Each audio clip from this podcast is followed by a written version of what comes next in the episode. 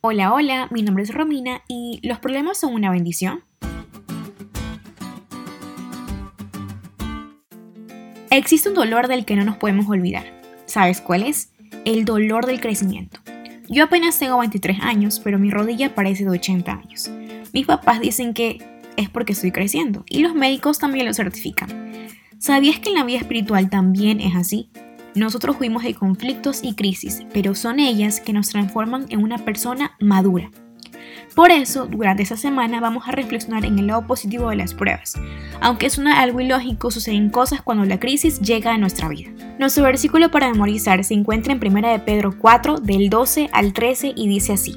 Queridos amigos, no se sorprendan de las pruebas de fuego por las que están atravesando, como si algo extraño les sucediera en cambio, alégrense mucho porque esas pruebas los hacen ser partícipes con Cristo de su sufrimiento, para que tengan la inmensa alegría de ver su gloria cuando sea revelada a todo el mundo.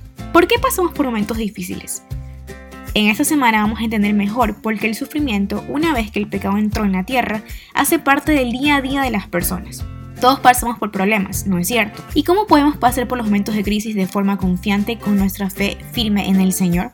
Es interesante que en esta lección sobre los crisoles de la vida utilice esta palabra, crisol, una palabra específica, que nada más es un vaso donde elementos metálicos de forma general son colocados en alta temperatura, donde se van a disolver después para que adopten una forma específica. Los problemas del día a día deben servir para un propósito.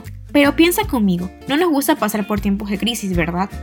Solo que debo decirte algo muy importante, basado en nuestro estudio. Los problemas y el sufrimiento deben servir como motivación para cambiar y estar en constante crecimiento. Los problemas nos ayudan a aprender lecciones de vida que nos permiten crecer como individuos, hombres y mujeres de Dios y como cristianos. No huyas de los problemas, encaremos el dolor del crecimiento que te mencionaba al principio como algo positivo y como instrumento poderoso de Dios para convertirnos en cristianos genuinos. Dios quiere darnos un corazón nuevo, como dice Salmo 51. Todas las luchas de la vida tienen un propósito, tornarnos cristianos maduros. ¿Te diste cuenta de lo cool que estuvo la lección? No te olvides de estudiarla y compartir ese podcast con todos tus amigos. Es todo por hoy, pero mañana tendremos otra oportunidad de estudiar juntos.